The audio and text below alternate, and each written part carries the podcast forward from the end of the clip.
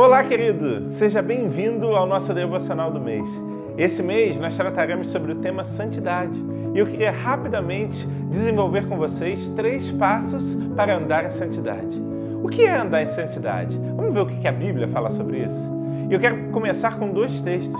O primeiro deles está em 1 Carta de Pedro, capítulo 1, versículo 16, e diz assim: Olha, pois está escrito Sejam santos, porque eu sou santo. Então Deus está falando para nós: sejam santos, porque eu sou santo. E o segundo texto está em Hebreus, capítulo 12, versículo 14. Na parte final do versículo 14, diz assim: Olha, sem santidade ninguém verá o Senhor. Então, o que é santidade? Muita gente acha que santidade está ligado à forma que eu me visto ao que eu falo, ao que eu como, a maneira que eu me comporto, as músicas que eu ouço. Outras pessoas acham que santidade é apenas não cometer determinado tipo de pecado. Ah, se eu tenho uma vida sexual pura, eu sou santo. Ou se eu não roubo ninguém, eu sou santo. Só que não. Santidade é algo muito maior. Quem pensa dessa maneira acha que a santidade é algo apenas exterior quando na verdade santidade é algo que começa de dentro e que é visto do lado de fora. Na verdade, santidade é algo muito mais para se viver do que para se mostrar. Mas então, o que é santidade?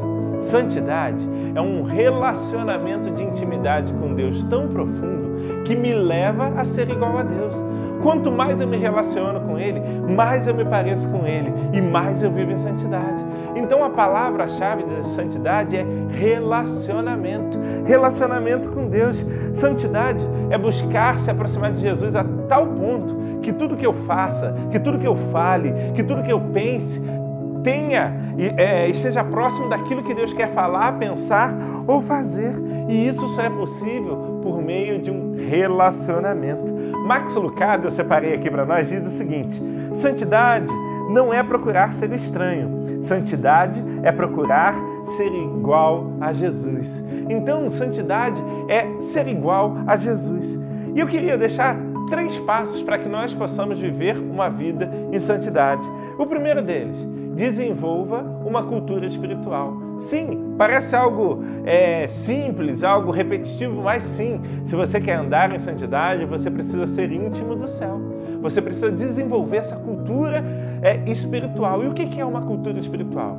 Se você quer ter uma vida de santidade, você precisa mergulhar nas Escrituras, você precisa ler a Bíblia, você precisa se encher da palavra de Deus. A Bíblia diz que a fé vem pelo ouvir e ouvir a palavra de Deus. Se você quer ser santo, se você quer se parecer com Deus, aqui na Bíblia que você vai entender como Deus age, como Deus pensa e o que Ele espera de nós. Ainda sobre a questão de desenvolver uma cultura espiritual, você tem que ter uma vida de oração. Não é admissível um cristão que não ore. Tempo devocional, tempo a sós com Deus, ele tem que ser algo imperativo na nossa vida. Você tem que acordar de manhã e antes de tomar o seu café, fazer o seu tempo de oração, ler um tempo da palavra. Ah, pastor, mas eu tenho dificuldade. Comece devagar. Comece lendo um capítulo. Comece orando cinco minutos. Depois aumente para dois capítulos e dez minutos. E quando você vir, você já está orando muito tempo e lendo vários capítulos. Mas tem mais. Ainda nesse passo, jejue. Desenvolva uma cultura de jejum, de mortificar a própria carne, de matar o seu eu e de se santificar. Então, o primeiro passo é desenvolva uma cultura espiritual. Mas, em segundo lugar, o seu segundo passo, mude o seu estilo de vida. Olha, se você quer viver em santidade, você precisa mudar a rota, você precisa mudar o seu estilo de vida. Você já não vai mais se vestir como você se vestia você já não vai mais falar como você falava. Você já vai procurar amizades diferentes, porque se a sua amizade é aquela que te leva para a balada, é aquela que te faz beber, encher a cara, é aquela que te oferece droga, você vai mudar o seu círculo de amizades. Você vai ter comportamentos diferentes. Você vai deixar de frequentar lugares que te levam a se afastar de Deus. Então, o segundo passo, mude seu estilo de vida. Procure lugares, procure amigos, procure ter comportamentos que te aproximem de Deus, que façam com que você viva o que a Bíblia nos ensina, que faça com que você viva aquilo que Deus espera de você. E o terceiro passo para uma vida de santidade entenda que você nunca será perfeito. Nós somos pecadores e nós vamos morrer pecadores.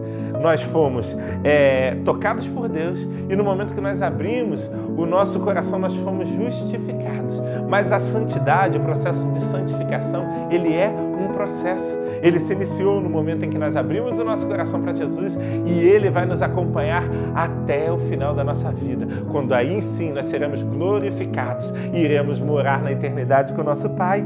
A santidade é um processo. Então, você não vai ser por um passe de mágica, um instalar de dedos, mudar de vida. Não, você vai mudando seu comportamento paulatinamente. Você vai mudando e deixando seus vícios para trás paulatinamente. Você vai continuar pecando, mas sabe qual é a diferença? Você já não vai ser mais escravo do pecado. Você vai continuar pecando, mas o pecado não vai mais te dominar. E quando você pecar, o Espírito Santo ele vai te incomodar de tal maneira que você vai se arrepender, que você vai pedir perdão e você nunca mais vai querer viver dessa maneira. Você nunca mais vai querer viver é, cometendo esse pecado que você cometeu. Então, o que Deus espera de nós é vida em santidade. Três passos são: desenvolva uma cultura espiritual, mude seu estilo de vida e entenda que você nunca será perfeito. E se você agir dessa maneira, você vai conseguir viver, sede santos, porque eu sou santo, e entender que sem santidade ninguém verá a Deus. Querido, que Deus te abençoe e que você continue caminhando nesse processo de santificação para que nós possamos glorificar o nome do nosso Senhor através de uma vida de santidade nessa terra. Um beijo no seu coração.